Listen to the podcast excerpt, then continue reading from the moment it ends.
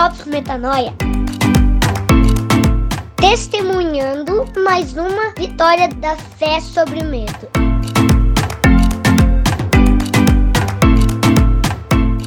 Fala galera, graça e paz, é Rodrigo Maciel por aqui em mais um episódio do Metanoia. Esse aqui é o Drops de número 41 e a gente está aqui mais uma vez dispostos a derrubar uma mentira e um pensamento tóxico que se levanta para poder corromper o nosso pensamento e criar fortalezas que nos impedem de avançar. O pensamento tóxico de hoje é eu não sou como ele, eu não sou como ela, que pode ter muitas variações, dentre elas é ele é mais bonito do que eu, ela é mais bonita do que eu, ele é mais legal, ele é mais charmoso, ela é mais interessante, ela é mais assim, ela é mais assado. Sabe aquele tipo de comparação que a gente faz com pessoas que a gente gostaria muitas vezes de estar na posição delas, né, com características delas, mas a gente não está?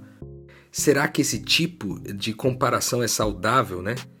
E aí eu fui buscar ali no Priberam o significado de comparar e diz que comparar nada, nada mais é do que confrontar uma coisa com a outra para determinar uma diferença, uma semelhança ou uma relação entre ambas as coisas, né? E aí de cara eu já fico pensando, cara, de onde vem essa necessidade da gente ter que determinar que uma coisa é diferente, ela é semelhante ou ela tem algum tipo de relação com a gente? Por que, que a gente se sente tanto nesse papel? Nessa necessidade. É, e talvez observando aqui alguns textos da Bíblia, a gente consegue enxergar que a Bíblia traz alguns tipos de comparação.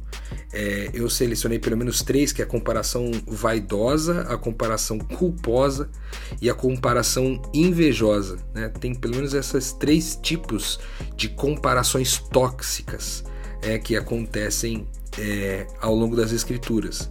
A comparação vaidosa, Jesus dá um exemplo disso, que é quando dois homens sobem para orar no templo. Um deles é fariseu, que era considerado um cara de alta reputação no, no povo judeu, um cara de comportamento religioso irrepreensível, e você tinha um, um, um publicano, que era um cobrador de impostos, que era considerado pelo povo judeu um traidor, alguém que não era digno de ter a companhia de um judeu, porque roubava dinheiro do povo de forma direta ou indireta.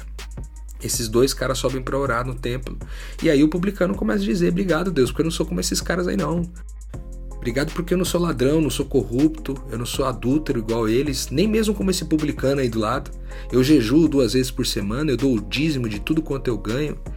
Já o publicano do outro lado, o texto diz que ele fica à distância, ele não consegue nem olhar para o céu, mas batendo no peito assim com um sinal de, de, de é, profundo autoconhecimento né, a respeito de si mesmo, ele diz: Deus tem misericórdia de mim porque eu sou pecador. E aí Jesus termina a parábola dizendo que ele diz que eu digo que esse homem e não outro foi para casa justificado diante de Deus, pois quem se exalta será humilhado e quem se humilha será exaltado. Isso está em Lucas 18 de 9 a 14. É muito louco isso, cara, porque aqui eu acho que já tem um drops muito forte a respeito de comparação, porque quando a gente se compara de forma vaidosa, ou seja, quando a gente se exalta, quando a gente se vangloria, né, a gente não é considerado justo, ou melhor, a gente não é considerado justificado diante de Deus nessa atitude, né?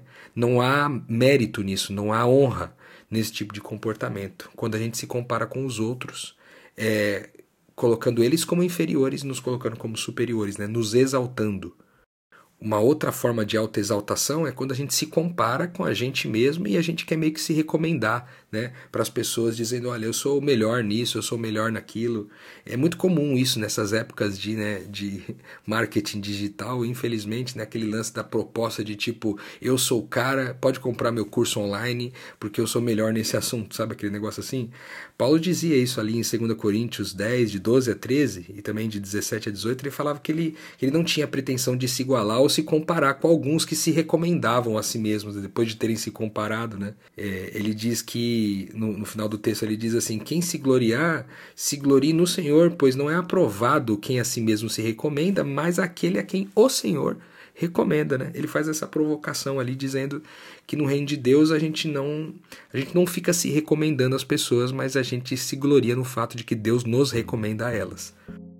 O segundo tipo de comparação é aquele, aquela comparação culposa, né? Que quando eu me comparo com alguém, eu não me exalto em relação a ele, mas eu meio que, que é, diminuo o meu valor dizendo que eu sou, ah, cara, eu sou uma droga mesmo, eu não, não, não faço nada direito, sabe? Eu não sou é, bem visto, eu não sou querido, eu não tenho amigos, sabe aquela, ó vida, ó céus, ó terra, né? Aquele pensamento vitimista. Existe essa comparação culposa, né? Também nas escrituras. E aí o ingrediente legal que tem disso é na carta de Paulo ali aos Gálatas, né, de 6, Gálatas 6, de 3 a 5, que ele diz que, cara, cada um deve levar sua própria carga sem se comparar com ninguém, entendeu? É, quando você se culpa é, nesse processo de se comparar com outras pessoas e, e reduz, né, diminui o seu valor, você está atribuindo a carga do outro na sua carga. Quando na verdade é para você olhar para a tua carga e carregar a tua carga, sem precisar se comparar com ninguém. E aí a terceira, é, o terceiro tipo de comparação, né? A gente poderia usar aquele exemplo de, dos discípulos discutindo quem que era o maior, e Jesus pega uma criança, coloca ali perto dele e diz, cara, é, essa criança que vocês consideram inferior aqui, é, nessa sociedade, se vocês não forem como essa criança, vocês nunca vão entrar no reino de Deus, porque no reino de Deus o maior é o menor. Isso está ali é, em Lucas, no capítulo 9, versículos de 46 a 48. Então tem pelo menos esses três tipos de, de comparação aí, que são comparações tóxicas, né? Que são comparações em busca de, de diferenças, né? Em busca de semelhanças, em busca de relações, é, em prol de, de satisfazer uma necessidade da carne ali, né? Tanto é verdade isso que Paulo fala que a gente ainda é carnal quando a gente ainda vive por inveja e dissensão e coisas do tipo, né? Isso ali está em 1 Coríntios 3,3.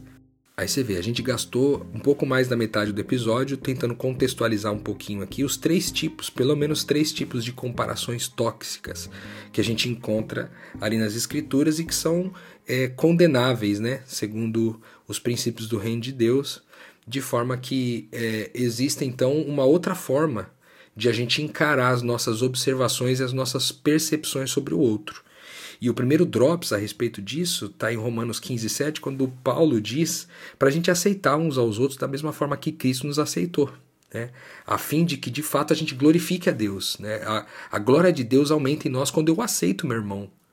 Né? E, e, e é meio óbvio isso, né, cara? Porque eu não tenho a big picture sobre ele.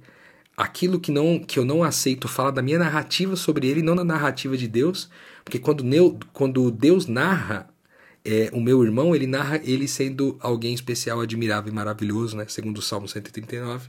Então, qualquer coisa que eu atribuir de qualidade para esse meu irmão que não é o que Deus disse, já não é a verdade, né? Não representa a verdade sobre ele, né? São narrativas minhas. Então, o primeiro DOPS é meio, é meio básico. Aceitar o irmão como ele é. Simples assim. E aí você pode perguntar, pô, Rodrigo, mas não tem nada de novidade nisso, né? A aceitação é uma coisa meio óbvia.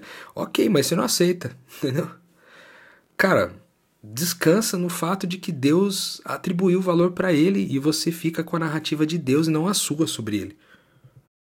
Se ele for melhor na sua avaliação, se ele for pior, se você fizer esse tipo de comparação, cara, imediatamente depois fala: Deus, eu aceito esse cara, eu aceito essa moça, eu, eu recebo ela. Afinal de contas, cara, João 17 vai dizer que nós somos um.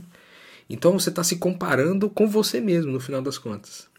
O segundo Drops, que eu acho que é espetacular, ele fala ali, tá na carta de Paulo aos Filipenses, né, de capítulo 2, versículo 3, que diz para a gente não fazer nada por ambição egoísta, nem por vaidade, mas humildemente considerar a gente, ou melhor, humildemente considerar os outros superiores a nós mesmos. Né? Aqui esse Drops ele é espetacular e ele pode carregar um, um misunderstanding, aí, uma, uma, um mal entendido. Por quê? Porque quando a gente está falando sobre considerar os outros superiores a nós mesmos, a gente não está dizendo para a gente se ver como inferior, como sem valor. Né? A gente está aumentando o valor do outro e não reduzindo o nosso valor. Aí você pode dizer, Rodrigo, mas o publicano lá, ele, ele não estava reduzindo o valor dele? Não, ele não tinha conhecimento sobre a identidade dele. Você que segue o Metanoia aqui, você que lê a Bíblia, você que conhece que você é filho de Deus, que é um pequeno Cristo, você de fato é, é, tem essa noção de que você o pecado te habita, né? Mas que isso não é a tua identidade, certo? Você reconhece seu pecado e por isso você não julga ninguém. Por isso você considera os outros superiores a você mesmo, porque você conhece a maldade que te habita, mas você também conhece a identidade que te habita, certo? E aí, meu, se a gente olhar para a vida de Jesus, a gente vai ver que ele, ele foi esse cara, né, que tendo saído da glória lá dos céus, veio pro mundo como o, o, ser mais humilde possível, cara. Nascendo numa família pobre, numa menina de 16 anos, né? Cara, foi teve que sair correndo da cidade dele, nasceu numa estrebaria, né? Num curral. Cara, foi foi passou uma infância é, numa família simples, numa cidade simples, ou seja, na, nas condições mais desfavoráveis, é, foi onde ele de fato é, viveu né, e cresceu. No ministério dele é a mesma coisa, ele se considerou sempre foi o cara que, vendo os outros como superiores a ele, ele sempre estava em busca de servir. E ele estava na posição de mestre, estava na posição de rabi, e ainda assim ele servia as outras pessoas. Né? Um, um, grande gesto dele fazendo isso é quando ele tira a capa dele, põe a toalha e lava o pé dos discípulos, que era um gesto exclusivo dos serviçais da época. Paulo compreende essa visão de ver os outros superiores a ele mesmo quando ele diz que de todos os apóstolos ele é o menor, de todos os santos ele é o menor, e de todos os pecadores ele é o que mais peca. Né? Aí você diz assim, Rodrigo, mas isso aí não é comparação, isso aí não é buscar diferenças, semelhanças e uma relação com as outras pessoas? Paulo não se comparou? Não. Paulo não fez comparações, é porque ele não colocou um de frente com o outro. Né? Ele já assumiu que ele era o menor de todos os outros, porque ele considerou os outros superiores a ele. Ou seja, é, ele não fez com isso uma redução do seu próprio valor, mas é um, uma declaração do seu autoconhecimento em relação a quem ele de fato é, né, no reino de Deus e o pecado que lhe habita, o tamanho desse pecado que lhe habita.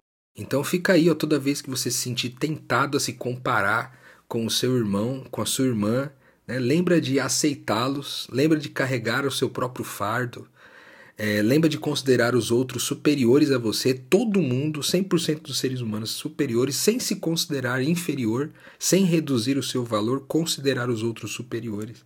Porque de fato, vivendo desse jeito, você vai expressar a sua identidade aqui, que é essa expressão do amor. Afinal de contas, como diz Paulo ali em 1 Coríntios, no capítulo 13, no versículo 4, ele diz pra gente ali que o amor é paciente, ele é bondoso, ele não inveja, não se vangloria e não se orgulha.